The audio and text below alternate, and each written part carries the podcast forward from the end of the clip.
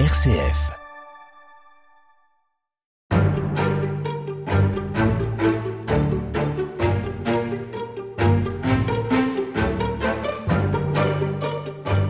Nathalie Pijarmico, bonjour. Bonjour. Nous allons avec vous dans ces entretiens évoquer une très grande figure féminine. Il s'agit de Marie Curie, que tout le monde connaît, mais dont on connaît peut-être euh, mal l'itinéraire personnel et puis scientifique, évidemment. On va essayer de retracer tout ça avec vous.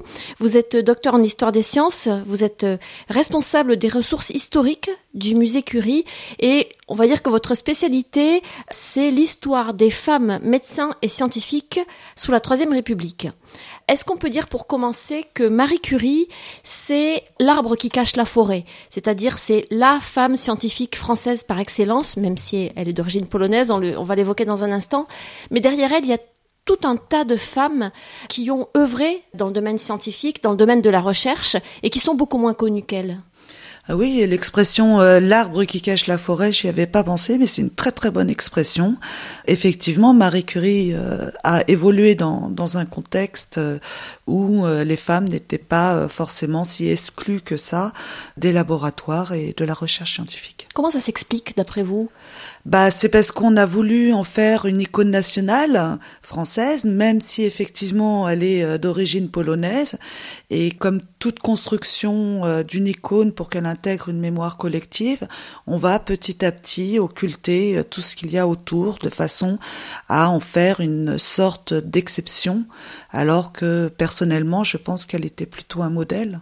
Alors revenons donc sur son parcours personnel, ses origines polonaises. C'est important dans la suite de son histoire ou finalement elle les aura oubliées assez vite, ses origines? Ah non, elle n'oubliera jamais euh, ses origines polonaises. Euh, elle a toujours entretenu des relations très fortes avec la Pologne. Marie Curie, c'est avant tout Maria Sklodowska-Curie. C'est ce qui l'a constituée, c'est ce qui lui a permis euh, d'avoir la force et l'envie surtout de venir en France suivre des études et euh, par la suite euh, de continuer ses liens avec sa famille et son pays. Donc elle est née à Varsovie hein, en 1867. Oui. De quel genre de famille est-elle issue? Bah, Marie Curie est issue d'une famille euh, bourgeoise, culturellement très aisée, puisque ses deux parents sont enseignants. Elle est la cinquième de la fratrie.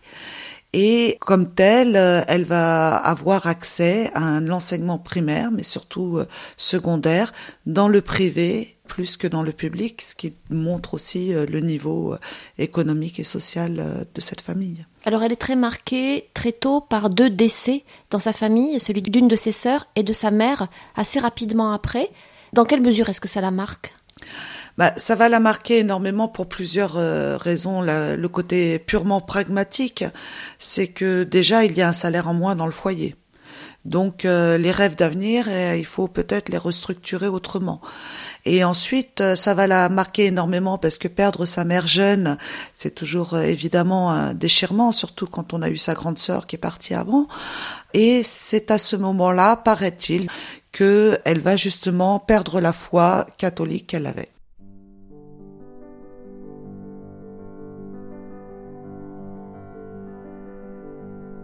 RCF, la suite de l'histoire.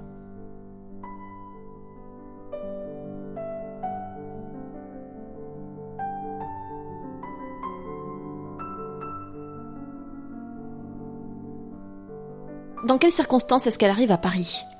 Alors ça, c'est une histoire euh, très belle, puisque euh, Marie Curie a une grande sœur qui s'appelle Bronislava, qui souhaite faire médecine, comme euh, le petit frère d'ailleurs, hein, Joseph. Et euh, il y a en Europe, en 70, que deux pays qui ouvrent leurs universités aux femmes.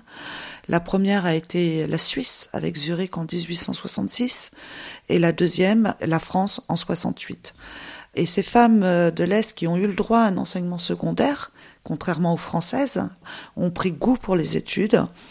Et comme il y a une très forte tradition d'émigration des Polonais étudiants euh, vers la France, après des accords avec Napoléon III, il est évident pour Bronia que ses études de médecine, elle va venir les faire en France. Donc c'est elle qui ouvre la voie en quelque sorte. C'est Bronia qui ouvre la voie en venant avec une amie rejoindre tous ces étudiants polonais pour s'inscrire en faculté de médecine et qui promet que quand elle sera médecin, elle fera venir sa sœur, Maria, pour qu'elle s'inscrive en sciences. Et c'est ce qui se passe. Bronia se marie d'ailleurs à Paris alors Bronia se marie à Paris avec un étudiant en médecine en 91 alors qu'elle est enceinte, donc elle n'est pas encore docteur, qu'elle ne peut pas pratiquer. Elle fait venir sa sœur en octobre 91. Marie s'inscrit euh, pour quel type d'études? Alors Marie va faire un, choix pas aussi euh, fréquent que sa sœur, puisqu'elle va s'inscrire en sciences. Il faut savoir qu'avec euh, le développement de l'enseignement secondaire en France, à partir de 1880, et euh, surtout après avec euh, le développement de l'industrie de chimie de synthèse et des grosses industries chimie, on a besoin de personnes qualifiées et donc beaucoup de Françaises et de Français vont devenir des étudiants en sciences qui n'existaient pas au XIXe siècle. Donc contrairement à sa sœur, elle va choisir les sciences alors que la majorité des Russes et des Polonaises choisissent la médecine. Quand Bronia est en médecine, sur 114 étudiantes, il y en a 90 qui sont russes ou polonaises. Donc Marie, Maria, fait des études de physique. En fait, elle s'inscrit en sciences, qui est assez généraliste. Hein, Mhm. C'est euh, physique, chimie et mathématiques. Mathématiques. Et elle obtient des licences. Alors, la licence se passe en un an et euh, déjà, c'est assez amusant puisqu'elle suit aussi le mouvement des femmes de l'Est en francisant son prénom quand elle arrive en, euh, à s'inscrire à la faculté des sciences. Donc, de Maria, déjà, elle devient Marie. La licence se passe en un an. La première année, elle suit les cours de physique, mais elle ne se sent pas apte à soutenir sa licence. Donc, elle va refaire une première année. Et c'est à l'issue de cette première année qu'elle sort première de la licence de physique. Ce qui est remarquable, Ce qui est tout à fait remarquable, effectivement. la proportion de femmes dans euh, ces disciplines-là est très réduite? Il est réduit, mais euh, pas autant qu'on le dit. Déjà, elles sont 27 sur à peu près 500 étudiants. Et si on regarde en, en pourcentage, en fait, euh, il est à peu près équivalent à ce qui se passe en médecine, même si en médecine, à, à ce moment-là, elles sont presque plus de 200.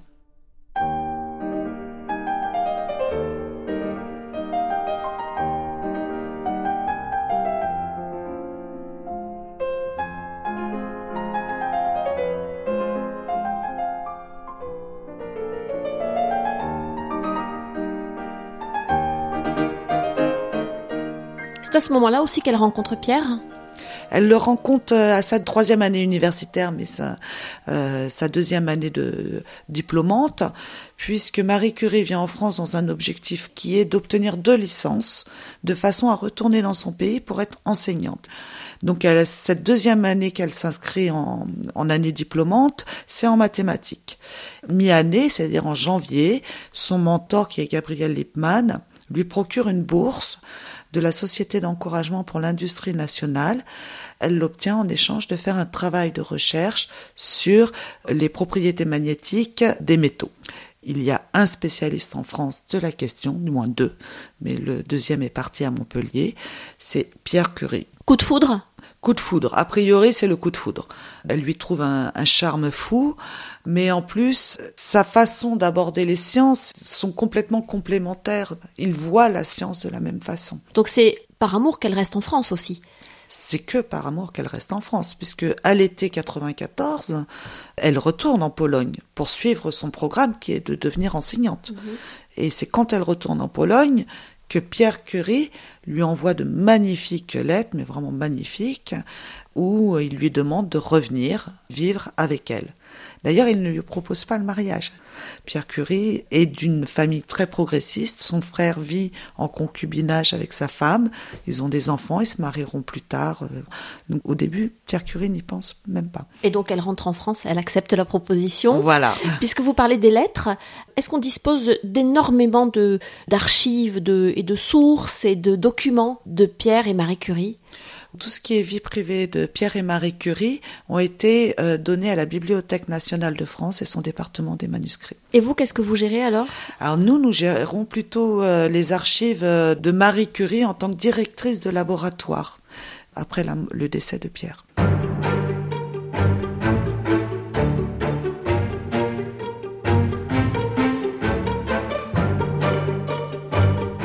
Poursuivons avec vous, euh, Nathalie Pijarmico, l'évocation de la vie de Marie Curie. On en était euh, resté à la rencontre avec Pierre Curie, le grand amour de sa vie. Elle revient en France à sa demande et euh, on connaît la, suite. Il se marie finalement. Sur le plan des découvertes scientifiques et du contexte de cette époque-là, où est-ce qu'on en est? Dans quel genre de dynamique est-ce qu'ils s'inscrivent en termes de recherche? Nous sommes euh, dans une période où on découvre de nouveaux rayonnements, où on essaye de mieux comprendre de quoi la matière est constituée. Se pose la question de l'existence ou non des atomes, mais aussi de l'intérêt d'aller rechercher leur existence ou non. Et Pierre Curie est vraiment dans euh, ce centre bouillonnant euh, de la recherche euh, scientifique, bien qu'il n'ait pas réellement de poste, il est simplement chef de travaux à l'école municipale de physique-chimie industrielle. À Paris donc À Paris, rue Laumont. Mais bien qu'il a fait de très grandes découvertes avec son frère, notamment la détermination de la piézoélectricité, il n'est pas encore un savant reconnu par les pouvoirs universitaires français. Alors qu'est-ce qui va faire la différence à un moment donné? À partir de leur mariage, Marie Curie poursuit son rêve d'enseignement, passe la grecque féminine de mathématiques, mais elle est enceinte. Et donc en 97, elle accouche de leur premier enfant, Irène, qui deviendra Irène Joliot-Curie. Et trois mois après avoir accouché, elle décide de soutenir une thèse de doctorat. Elle cherche un sujet pertinent, c'est-à-dire assez nouveau, mais pas trop pour pas être trop à la mode.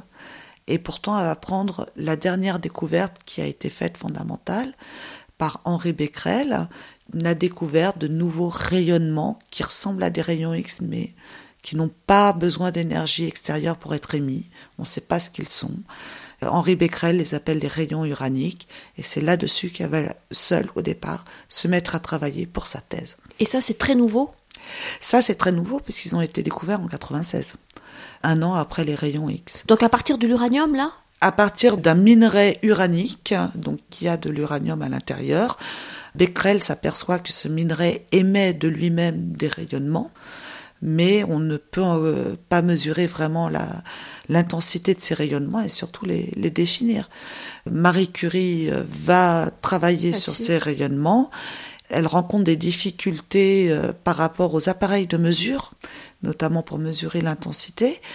Et c'est là que Pierre Curie va tout abandonner, ses propres recherches, pour aider Marie Curie à travailler, à mesurer, identifier ces rayonnements dès 97. Et c'est en 98 que grâce aux appareils de Pierre Curie, à ses montages, Marie Curie va pouvoir, avec lui, hein, puisque c'est vraiment une découverte commune, d'abord le polonium et ensuite le radium. Expliquez-nous de quoi il s'agit. Le polonium et, le, radium. Alors le polonium, d'ailleurs, le terme est intéressant. C'est elle qui le baptise comme ça, en, hommage à son euh, pays d'origine. Alors, bah, c'est simplement des éléments chimiques qui émettent des rayonnements. Euh, ce qui est important de comprendre, c'est qu'au début, c'est une découverte théorique, c'est-à-dire qu'ils mesurent l'intensité des rayonnements du polonium et du radium, mais ils ne peuvent pas montrer ces radioéléments ils ne peuvent pas les isoler. Donc c'est une découverte théorique qui ne va pas avoir immédiatement un impact en France, mais qui va intéresser beaucoup les chercheurs étrangers. Nous essayons simplement de vous dire que l'uranium n'a besoin de s'associer à aucun autre corps chimique pour dégager de l'énergie. Il se trouve qu'il en produit à l'état naturel, tout seul. Extrait du film Les Palmes de Monsieur Schutz de Claude Pinoteau. Tout seul Oui, tout seul un flux constant et régulier. L'hyperphosphorescence, ça n'est donc pas une réaction chimique, c'est de la physique. C'est une propriété intrinsèque de l'uranium. Et le prix Nobel alors, il intervient à quel moment? Le prix Nobel intervient justement parce que après de multiples discussions et surtout l'intérêt des chercheurs étrangers qui vont reconnaître cette découverte du polonium et du radium. Et c'est pour cette découverte qu'ils vont recevoir en 1903 le prix Nobel en partage avec Henri Becquerel. Les trois noms sont associés à ce prix Nobel? En fait, il y a la moitié du prix Nobel à Henri Becquerel et l'autre moitié qui est partagée entre Pierre et Marie Curie. Pour eux, le prix Nobel, qu'est-ce que ça représente? Beaucoup d'embêtements. C'est-à-dire? Bah En fait, euh, le prix Nobel les a vraiment propulsés sur la scène publique. La presse va commencer à, à s'intéresser à ce couple-là. Pierre et Marie Curie, s'ils s'entendent bien sur euh, sur quelque chose, c'est bien sur la volonté d'être euh, un peu isolés de la société, de pouvoir travailler librement. Donc c'est une reconnaissance. Ils ont des moyens parce que le prix Nobel est associé aussi à une belle somme d'argent dont je sais plus le montant. Ils ont la reconnaissance internationale de leurs travaux, mais aussi parce que justement l'université française ne peut plus du tout les ignorer et donc doit leur proposer des postes en relation avec leur découverte. Parce que jusque-là, ils travaillaient euh, dans un hangar? En fait, Pierre Curie, en tant que chef de travaux et chargé euh, de cours à, l'école municipale de physique chimie industrielle, avait un laboratoire qu'il partageait avec d'autres. Marie Curie, elle, travaillait dans le laboratoire en tant que bénévole. Elle n'avait aucune rémunération. Comme ça se faisait beaucoup à l'époque d'ailleurs. Et donc ils vont demander au directeur de l'école municipale de physique chimie industrielle un endroit pour travailler seul. Et il y a un seul endroit, un atelier, puis après ils vont coller une remise au rez-de-chaussée de l'école municipale. Au départ, c'est une ancienne salle de dissection de la faculté de médecine. voilà.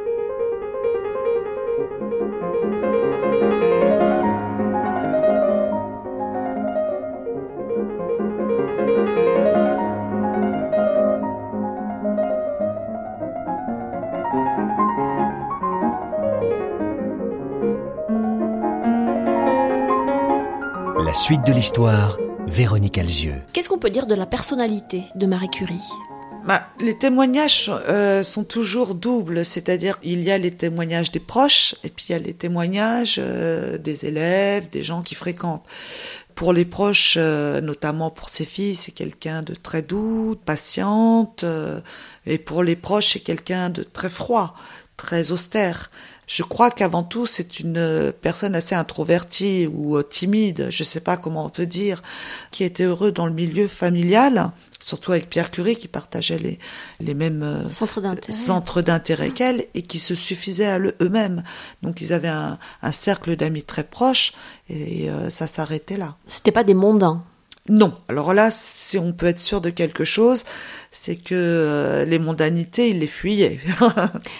Les découvertes euh, qu'ils font, reconnues à travers ce prix Nobel, est-ce qu'on a déjà une idée à cette époque-là du genre d'application qu'elles pourront avoir et ce à quoi elles pourraient servir? Pierre Curie s'était aperçu euh, que euh, ses mains se nécrosaient par la radioactivité. Et donc, il avait publié avec Henri Becquerel en 1901 déjà, donc vous voyez, trois ans après la découverte, avant même le prix Nobel, dans les comptes rendus de l'Académie des sciences une note sur les effets physiologiques du radium. Et il fabriquait des petites ampoules euh, d'émanation de radium qu'il euh, donnait à un médecin qui s'appelait Henri Danlos, qu'il appliquait sur les tumeurs dermatologiques pour euh, voir comment les tumeurs pouvaient être nécrosées, les tumeurs cancéreuses, par la radioactivité. Donc déjà, on supposait un nombre d'applications assez important. Ensuite, on savait que l'intensité des rayonnements était très puissant pour peu de matière, donc on imaginait déjà pouvoir produire de l'énergie à partir de ces radioéléments. En 1906 se produit euh, un drame absolu pour Marie.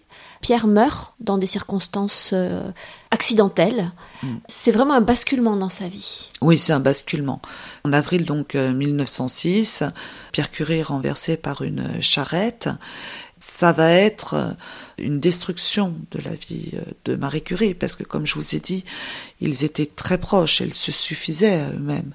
Donc Marie Curie va avoir beaucoup de mal à se remettre, de, de cet accident. Est-ce qu'on peut dire qu'elle se réfugie euh, dans, dans le travail euh, ou euh, elle poursuit tout simplement l'œuvre engagée avec Pierre? D'après son, journal intime, mais aussi d'après les témoignages, dans l'immédiat, elle est trop abattue. Elle va aller au laboratoire, mais c'est plus pour avoir en quelque sorte une présence de, de Pierre absent. Euh, Sa présence est partout. Sa présence est partout, surtout dans dans, le le labo. laboratoire. Mais elle est trop abattue. Et d'après ce qu'elle écrit, ce qui lui permet de continuer simplement, c'est les filles. C'est parce qu'ils ont eu, ils ont eu deux filles. Voilà, ils ont eu une deuxième fille, Ève, en 1904, donc elle a un an et quatre mois. C'est ces filles qui vont euh, la faire vivre, et son beau-père et son beau-frère, mais surtout son beau-père qui va venir vivre avec elle pour euh, l'aider euh, à élever ses, filles.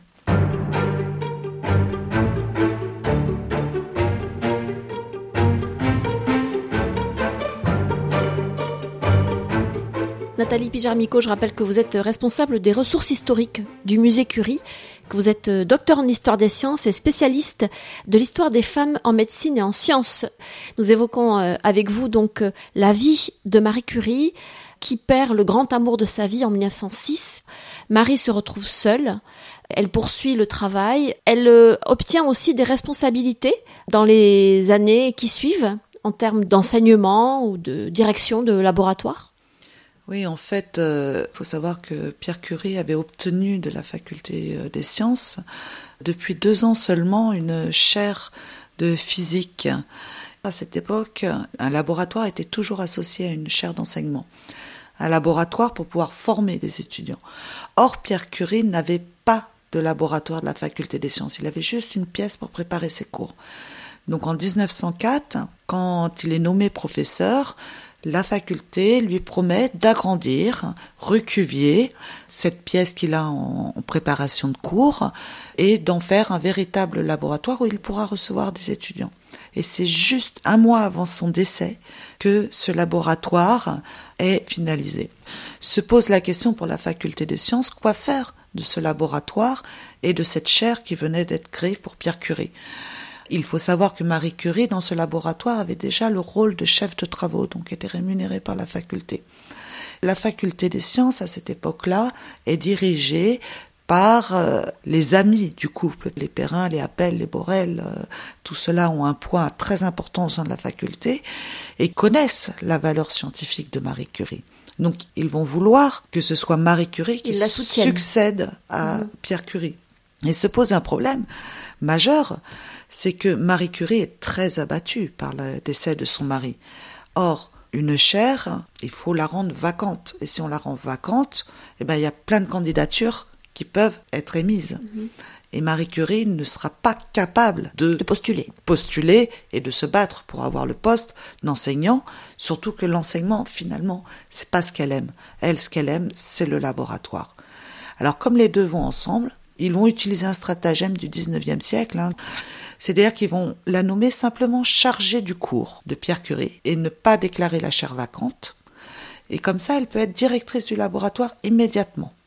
Et quand on déclarera la chaire vacante un ou deux ans après, eh ben, c'est souvent le chargé de cours qui automatiquement devient professeur titulaire. Ça lui laisse le temps de, De retrouver récupérer. ses esprits et de récupérer un peu. Voilà. Et puis d'avoir le laboratoire, la direction du laboratoire immédiatement. ouais. Marie Curie va être la première femme euh, directrice d'un laboratoire universitaire en 1906 et première femme professeure titulaire de la Sorbonne en 1908. Elle poursuit toujours dans la recherche liée à l'uranium, au polonium, au rayon. Oui, oui. Elle continue totalement ses recherches sur la radioactivité, d'autant plus qu'ils n'ont toujours pas réussi à isoler réellement le polonium et le radium. Donc, euh, elle va continuer à travailler avec un monsieur qui va la rejoindre, qui était très proche de Pierre Curie, qui avait découvert lui l'actinium, qui est André de Bierne, et ensemble ils vont essayer de s'attacher à isoler le radium métallique. Mais surtout, la tâche nouvelle qui lui incombe, c'est de recevoir et de former tous ces étudiants que Pierre Curie n'avait pas pu recevoir par manque de place. Elle hérite d'un laboratoire tout neuf où des étudiants doivent être formés. Et elle le fait? Plutôt André de Bierne le fait, puisque Marie Curie se renferme beaucoup sur elle-même hein, suite au décès de, de Pierre Curie. Et donc les témoignages montrent que dans la multitude de petites pièces qu'on leur a attribuées pour former le laboratoire, Recuvier, son laboratoire à elle est un petit peu isolé et qu'elle y reste du matin au soir. Donc si les étudiants vont la voir, ils sont très bien reçus, mais elle va très très rarement dans les laboratoires des étudiants. Tu me manques tellement. Ça fait huit ans que je suis mort, Marie. Huit ans que je suis mort. Extrait du film Marie Curie, Une femme sur le front de Alain Brunard. Tout le monde me prend pour une femme forte, comme si rien ne pouvait m'arriver. Première femme professeure à la Sorbonne, première femme prix Nobel, mais je n'ai jamais voulu tout ça. Tout ce que je voulais, c'est vivre avec toi, travailler avec toi. Je sais, mais tu n'as plus le choix. Tu dois continuer à être forte. Rappelle-toi ce qu'on s'est dit. Si l'un de nous disparaissait, quoi qu'il arrive. Quoi qu'il arrive, et dût-on être comme un corps sans âme Il faudrait travailler tout de même. Mais je me sens si fatiguée, si vide, si fatiguée. Alors intervient aussi un épisode, disons, dans, sa vie personnelle, la rencontre avec euh, Paul Langevin. Oui, alors Paul Langevin euh, est un élève de Pierre Curie. C'était son modèle à la fois d'homme et, scientifique. Effectivement, donc euh, je me permets de citer un livre de Natacha Henry qui s'appelle Les Sœurs savantes. Et pour la période euh, avec de liaison avec Paul Langevin, je m'appuierai là sur le livre de Irène Frein, Marie Curie prend un homme, mais aussi des articles de la presse qui sont sortis. En fait, Paul Langevin est un très grand savant qui est malheureux en ménage, et Marie Curie est une grande savante qui est veuve. Ils se connaissent depuis euh, des décennies et vont avoir une liaison euh, en 1910 qui va être dénoncée par la femme de Paul Langevin. Nous sommes dans la situation où une femme veuve a une relation amoureuse avec un, un, un homme, marié. marié. Il euh, faut se souvenir qu'en 1906, c'est la réhabilitation de Dreyfus. C'est donc euh, un coup pour l'extrême droite euh, au niveau religieux. Cette extrême droite essaye de remonter et d'avoir d'autres boucs émissaires pour s'appuyer et dénoncer l'immigration, pour dénoncer le changement social avec les femmes qui travaillent. Et c'est là qu'on se souvient qu'elle est polonaise? C'est là qu'on se souvient qu'elle Que est polonaise, femme? que c'est une femme et que son deuxième prénom est Saloméa. On va dans la presse, et c'est là qu'on voit bien le lien avec l'affaire Dreyfus, hein, une étrangère juive, alors qu'elle n'est pas juive, mais bon, dénoncée comme juive, euh, qui va voler un mari bien français et bien catholique, alors qu'ils sont athées. Et c'est ce qui va être dénoncé dans la presse. Elle va être salie dans, dans la presse d'une manière. Elle va être euh, complètement salie, c'est-à-dire que Paul Langevin euh, va être présenté dans la presse comme celui qui se fait avoir, une victime. une victime systématiquement. Et Marie Curie va être montrée comme l'ogresse étrangère qui vient mettre la main sur l'idéal familial français. Au plus fort de ce scandale intervient le deuxième prix Nobel, Oui, 1911. le scandale va va surtout éclater au moment où euh, Paul Langevin et Marie Curie, bon, il a déjà éclaté dans le milieu familial des Langevin, évidemment, et de son beau-frère qui euh, est journaliste d'extrême droite, mais il va éclater réellement dans la presse au moment où Paul Langevin et Marie Curie sont conviés à ce qui va devenir euh, des réunions des plus grands scientifiques du monde, les congrès Solvay à Genève, et c'est là qu'un journaliste arrive en disant est-ce vrai que vous avez fui à Genève avec euh, Paul Langevin? Donc ça y est, l'affaire a éclaté. La méchanceté de la presse va être aussi violente que vont être forts les soutiens qu'elle va avoir de ses proches et de la communauté scientifique qui sont autour d'elle, qui vont s'occuper des filles, qui vont s'occuper d'elle. Mais euh, on va aussi lui demander de retourner en Pologne hein, quand même on sait qu'elle est dans la liste des nominés pour Le prix le Nobel. prix Nobel de chimie. Et donc, en fait, toute l'affaire va s'arrêter comme d'un coup, après trois duels quand même, à la nomination comme euh, lauréate du prix Nobel de 1911. Qu'elle obtient pour quelle euh, Qu'elle obtient justement pour avoir euh, isolé le, le radium et Mhm. pour avoir déterminé que la radioactivité était une propriété interne à la matière. Donc elle a réussi. Elle a réussi À avec de isoler. Vierne en 10 à isoler le radium métallique. C'est elle qui fait l'étalon international du radium.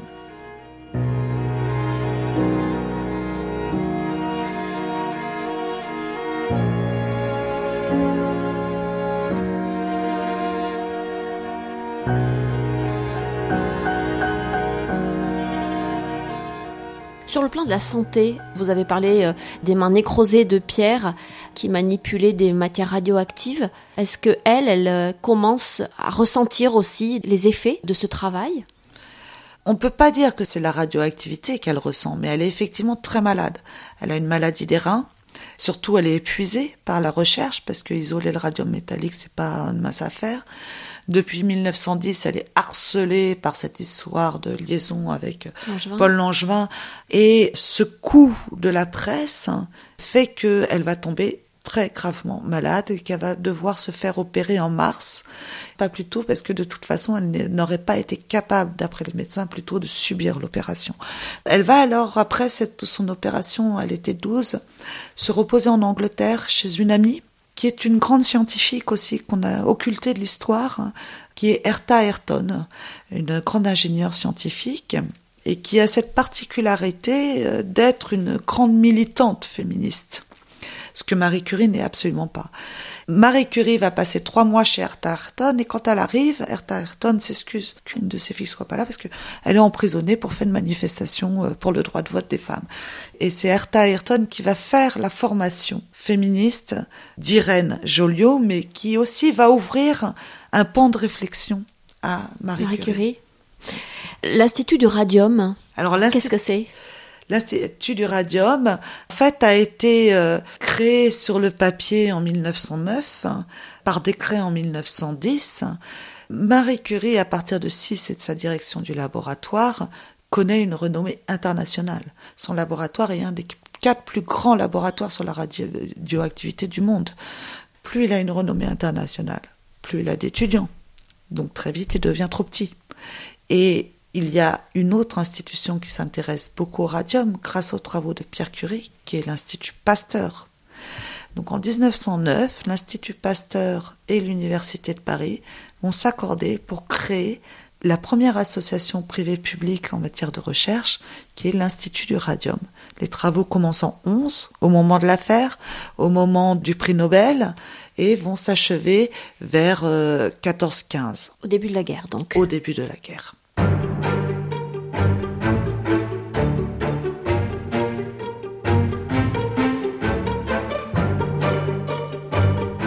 Nathalie euh, Pijar-Micot, on a parlé de l'Institut du radium.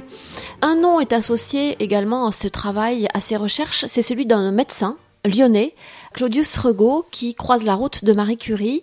En quoi est-ce que cette rencontre est importante et qui est Claudius Regaud Claudius Regaud est un médecin euh, donc lyonnais, comme vous l'avez dit, qui a déjà une, une expérience sur la recherche euh, de l'application des rayons X sur les tumeurs cancéreuses.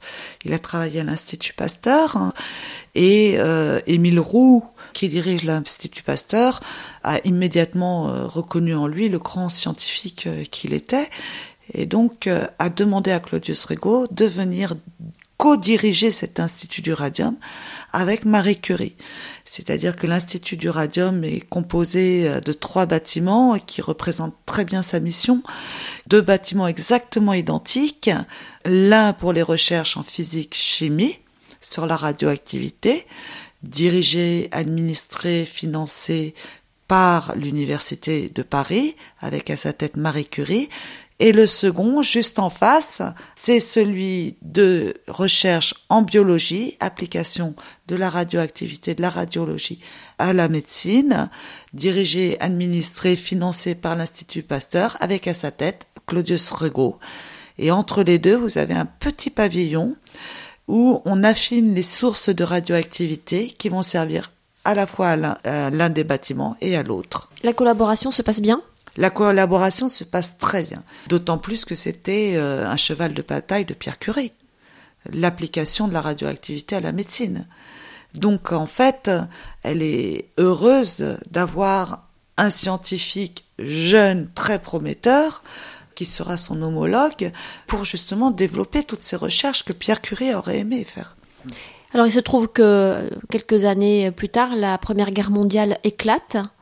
On a mis en valeur ces dernières années le rôle qu'a eu Marie Curie sur le front, un rôle euh, évidemment euh, scientifique et, médical. En quoi est-ce que ça a consisté exactement? Alors en fait, quand euh, la Première Guerre mondiale commence, Il faut se rendre compte que Marie Curie n'est pas encore installée à l'Institut du Radium, il n'est pas tout à fait fini, son bâtiment. Claudius Rigaud, oui, son bâtiment est fini. Et d'un seul coup, alors qu'elle commence à déménager son laboratoire, tous les étrangers repartent dans leur pays, tous les hommes sont mobilisés. Il ne reste avec elle qu'une femme, Suzanne Veil, une étudiante, elle se retrouve sans personne, non seulement pour finir les travaux de l'Institut du Radium, mais en plus pour l'aider à déménager. Il y a un personnage hein, qu'on voit très bien dans le film euh, Marie Curie, une femme sur le front, qui est euh, Louis Rago, qui est mécanicien euh, depuis Pierre Curie, depuis 1904 au laboratoire, et qui pour des problèmes cardiaques n'est pas mobilisé. Alors Marie Curie se retrouve un petit peu démunie et désœuvrée. Et désœuvrée. Ses filles sont en Bretagne. Et là, elle reçoit deux demandes du ministère de Santé aux Armées, qui est la première de recenser les appareils radiologiques qui existent à droite, à gauche, et de recenser les industries électriques qui sont capables de fournir du matériel pour fabriquer d'autres appareils radiologiques.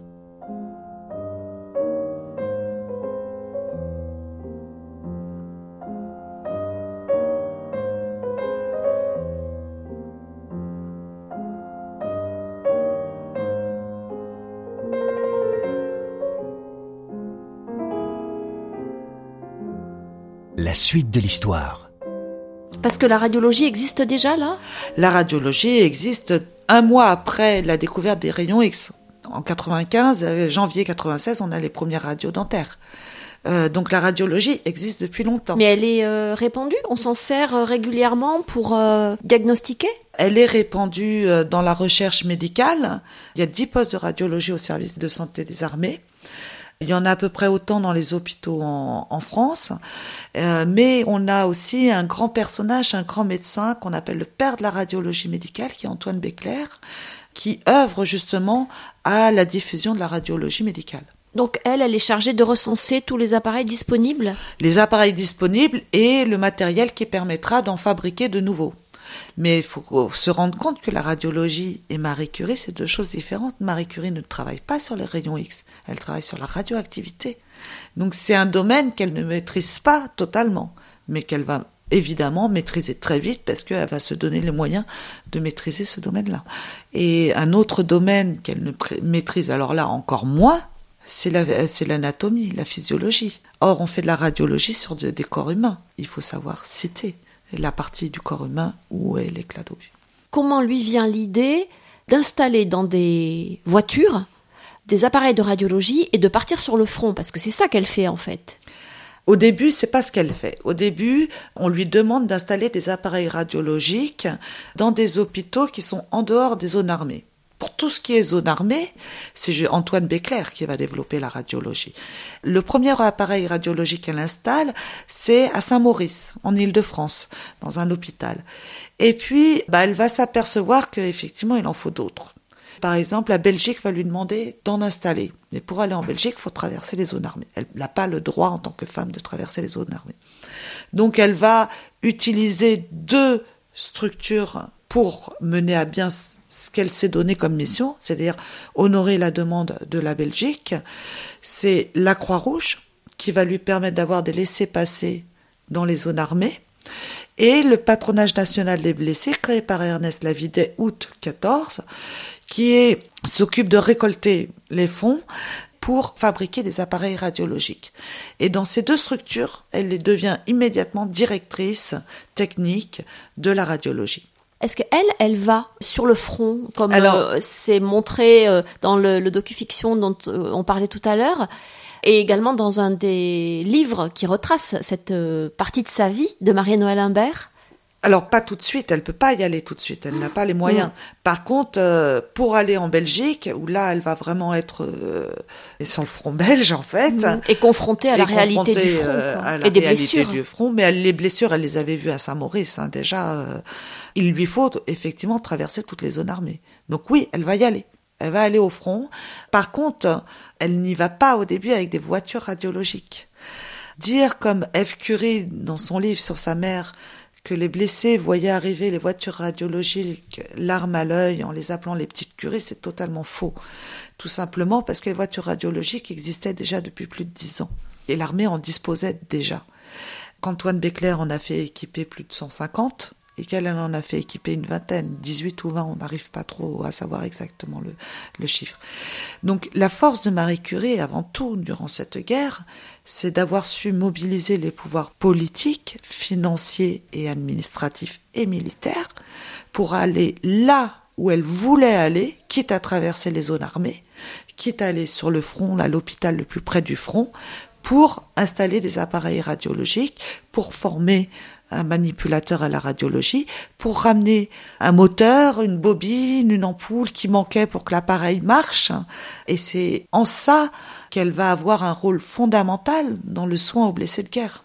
Parce que l'enjeu là pour les blessés justement, qu'est-ce que c'est? Bah faut imaginer que euh, avant la radiologie, un blessé qui avait reçu des éclats d'obus, s'il y en avait trop, on l'amputait. Voilà. Sinon, une des méthodes, il y en avait d'autres, hein, c'était de passer un aimant sur le blessé, comme les éclats d'obus ou les balles sont faites euh, en, métal. En, en, métal, là où il hurlait le plus, c'était là où il fallait aller chercher.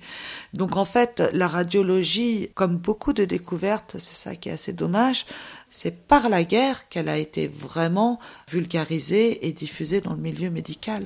Et Marie Curie n'y est pas pour rien. Docteur Regaud, je suis heureuse de vous voir. Extrait du film Marie Curie, Une femme sur le front, de Alain Brunard. J'ai suivi votre carrière. Félicitations. Et vous, merci pour ce que vous avez fait. Sans vos petites curies, le bilan de cette guerre aurait été encore plus désastreux.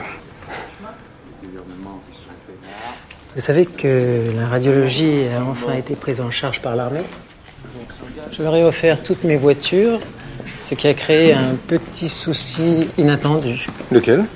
Je suis repassé dans l'illégalité. D'après le règlement, il est interdit à une femme de conduire un véhicule militaire. L'armée est une vieille fille qui a ses habitudes.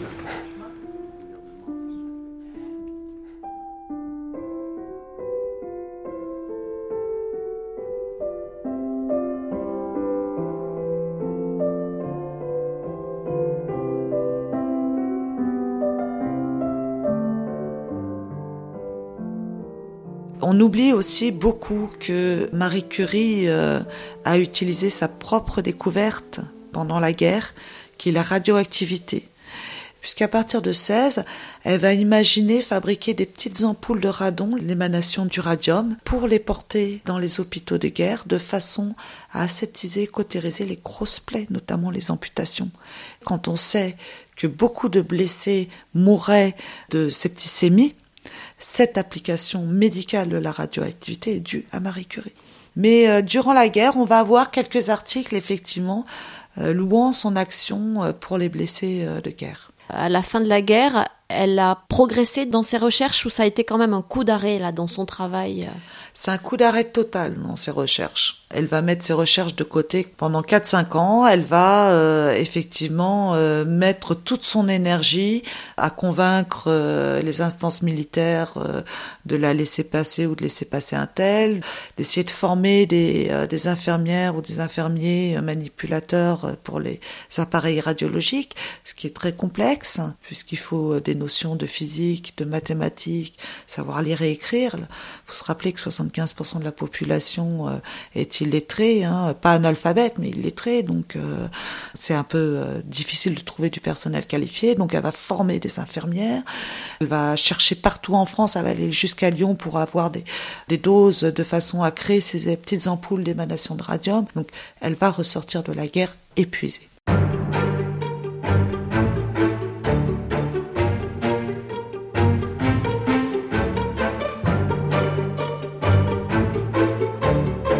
Nathalie Pijarmico, qu'est-ce qu'on peut dire de la fin de vie de Marie Curie euh, La fin de vie de Marie Curie, c'est plus la même personne.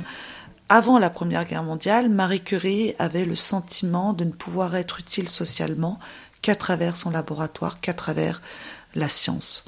Comme je vous ai dit, c'était André Debierne qui s'occupait des étudiants.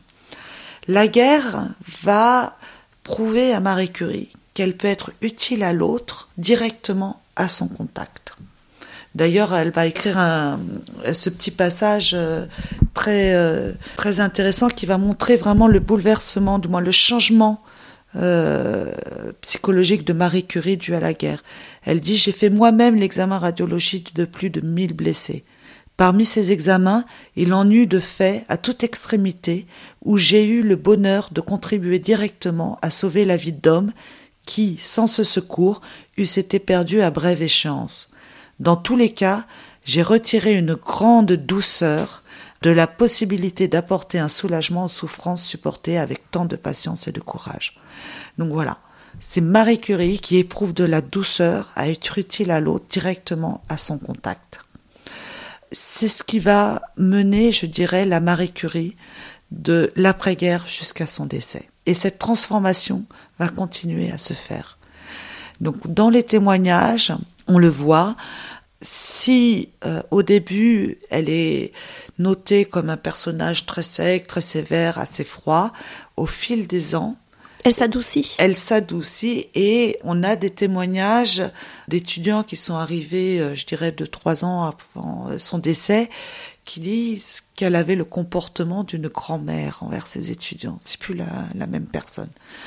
Donc euh, Marie Curie va, va être transformée par cette guerre et ses relations avec tout son entourage à l'Institut du Radium, qui est de plus en plus nombreux, on va passer de 30 à 64 personnes à la fin de sa vie, va être de plus en plus proche. Parce que déjà, son laboratoire, il est près des laboratoires des étudiants, dans le même bâtiment et non plus éloigné comme à Cuvier, donc il y a une proximité physique. André de Bierne est revenu traumatisé de la guerre, il ne parle plus que par grognement, même s'il est toujours très gentil, s'occupe moins des étudiants. Et surtout, Marie Curie s'est aperçue qu'elle pouvait être utile à l'autre et que, en plus, elle en ressentait une douceur intérieure importante. C'est pourquoi, d'ailleurs, avec Claudius Regaud, qui est le co-directeur de l'Institut du Radium, elle va militer dès le retour de la guerre et même pendant la guerre un petit peu, mais surtout dès le retour de la guerre, pour créer la Fondation Curie et installer un dispensaire de jour pour recevoir les patients de, du cancer. J'aimerais que nous ouvrions un hôpital à l'Institut. Je crois que nous devons être plus ambitieux. Nous devons croire que notre radium peut servir le monde. Ça nous permettrait de ne pas nous limiter à la recherche, mais bien de lier recherche et soins. C'est comme ça qu'on comprend. C'est comme ça qu'on avance. Je le vois tous les jours ici et les progrès sont considérables. Toute cette organisation qui a été expérimentée et améliorée à Bouleuse pour le traitement des plaies de guerre pourrait être appliquée au traitement du cancer. Et vous pensez que mon travail sur le radium pourrait vous être utile? Il fallait commencer par ça, docteur Hugo. Attendez, vous, vous vous proposez de... Vous aider à mieux soigner, oui. Alors? Si je pouvais avoir des doses précises, sans fluctuations toujours les mêmes, ce serait l'idéal. Je travaillerai à ça. Vous imaginez? Avec les rayons X et le radium, j'aurai alors deux armes pour attaquer le cancer.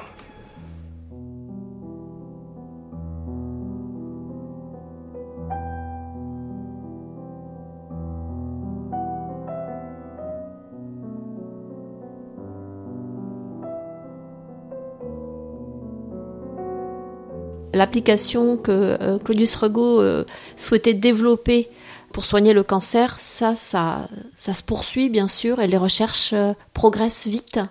Non seulement les, les, recherches progressent vite par une multitude de petites découvertes, mais en plus les moyens qui vont être mis dans ces recherches vont être encouragés. Imaginez que en fait cet institut du radium, il est effectif réellement qu'en 19, après la démobilisation des hommes, puisqu'il a été ouvert en 14, tout le monde est parti, c'est vraiment en 19 qu'il se met à fonctionner. Dès 19, il réclame la création de cette fondation Curie pour augmenter les laboratoires de l'Institut du Radium, recevoir des patients. Des 20, ils réclament des extensions de leur laboratoire. Ensuite, ça va être un hôpital du jour. Donc, euh, il y a des moyens et il y a des découvertes très importantes. Claudius Rego va lui-même définir, et d'ailleurs plutôt que la guerre, définir que en irradiant une tumeur d'un seul coup avec des fortes doses de radioactivité ou de rayons X, on va brûler tous les tissus sains. Donc on va tuer la tumeur, mais on va tuer aussi les tissus sains.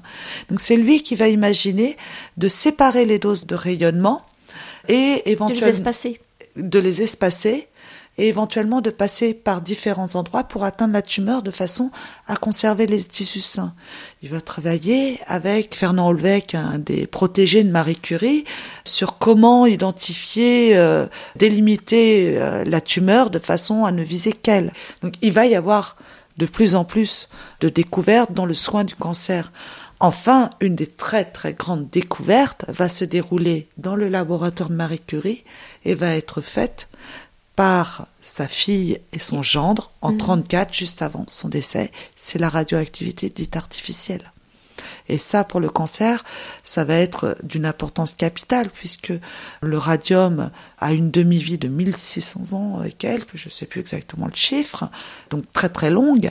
Pouvoir fabriquer des radioéléments qui ont une durée de vie bien moindre de quelques jours, quelques heures, c'est des radioéléments qui ne vont pas tuer les tissus sains pendant toute la vie d'une personne, mais qui vont se limiter à la tumeur. Donc vous l'avez dit, euh, Marie Curie meurt en 1934, épuisée. Épuisée, c'est assez étonnant parce que, alors euh, Irène Frein dit qu'elle avait aussi une maladie de Bremer, mais elle est morte de leucémie dite pernicieuse. On ne sait pas à l'heure actuelle encore, c'est les rayons X durant la guerre ou la radioactivité qui ont miné complètement sa santé. Ceci étant, elle est décédée, elle a une très très forte constitution, Marie Curie, parce qu'elle est décédée à 67 ans, à une époque où l'espérance de vie était de 50. Donc, euh, une force de la nature. Une force de la nature.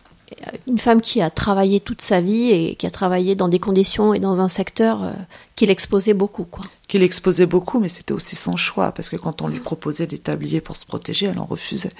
La postérité de, Marie Curie, donc son nom était connu, on a souhaité immédiatement après son décès faire en sorte que ce nom soit préservé et honoré comme elle le méritait Non, pas du tout. En fait, le nom de Marie Curie a été, à partir de 34, totalement, de son décès, totalement occulté là par euh, les Joliot-Curie, qui avaient euh, eu le, reçu le prix Nobel en 35 pour la radioactivité d'état artificielle. Et Marie Curie n'existait que étant la mère de. Puis ça va s'espacer, on le voit très bien dans le nombre d'articles et de publications qui sont faits sur Marie Curie. En 38, nous avons le livre d'Ève Curie, Madame Curie. Donc sa deuxième fille. Hein. Sa deuxième fille, qui va avoir un retentissement euh, très très grand, euh, publié en 70 langues. Euh, c'est bon. Et ça va s'arrêter les gens connaissent plutôt Marie Curie comme un personnage de roman quelque part à travers euh, ce livre. Il faut vraiment attendre 67 et le centenaire de sa naissance pour qu'elle réexiste un petit peu. Mais surtout 95 et la panthéonisation de Pierre et Marie Curie pour que Pierre continue à rester un petit peu oublié mais que Marie Curie, elle, entre dans la mémoire nationale. Et c'est à partir de ce moment-là vraiment qu'on va avoir tous les petits livres de jeunesse sur Marie Curie. C'est à partir de 95 qu'elle va rentrer dans les manuels scolaires. Avant, elle n'y était pas. Pas avant. Pas avant. Ceci est le seul document sonore connu à ce jour où l'on entend la voix de Marie Curie. C'est un enregistrement qui date de 1921 lors d'un voyage aux États-Unis qu'elle effectue avec ses deux filles collège américain de radiologie et de la société américaine de radiologie pour le témoignage d'estime qu'elle m'a apporté ici et auquel je suis extrêmement sensible.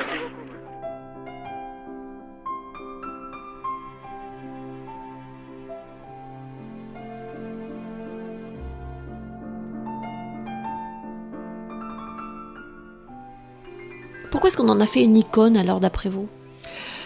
On en a fait une icône parce que on arrivait à un contexte social où, euh, où effectivement de plus en plus euh, de femmes étaient représentées dans le monde euh, politique, scientifique, donc la femme prenait de plus en plus de place dans la sphère sociale, et que il manquait politiquement une, image à laquelle se référer, euh, on a fait vraiment une icône de la femme scientifique. Alors cette icône, du moins cette euh, transformation de l'image de Marie Curie, elle a été aussi affirmée par son voyage aux États-Unis en 21. Donc aux États-Unis, c'est une référence scientifique depuis plus longtemps qu'en France. Il y a eu énormément de travaux faits sur justement euh, l'image de la femme scientifique à, travers Marie Curie aux États-Unis avant qu'il soit fait en France. Et c'est une icône qui a été aussi créée par sa fille Eve Curie c'est un livre totalement apologétique, mais c'est normal, c'est un livre d'une fille sur sa mère. Il est très orienté, très partiel, euh, il est parfois un petit peu faux, euh, mais surtout, il est très très bien écrit. Faut dire ce qui est. Eve Curie est une romancière euh, d'exception. Moi, je sais que je l'ai lu trois fois et les deux dernières fois, c'était juste pour chercher un moment, une citation, et j'ai pas pu m'empêcher d'aller jusqu'au bout après. Il écrit très bien. Et pour une première approche de la vie de Marie Curie, c'est un livre qu'il faut lire. Un très grand merci, Nathalie Pijarmico, de nous avoir euh, parlé de Marie Curie. Donc, je rappelle que vous êtes responsable des ressources historiques du musée Curie et que vous êtes euh, donc vous-même euh, historienne, spécialisée dans l'histoire des sciences et plus particulièrement dans l'histoire des femmes en médecine et en sciences sous la Troisième République. Merci beaucoup à vous. Merci à vous.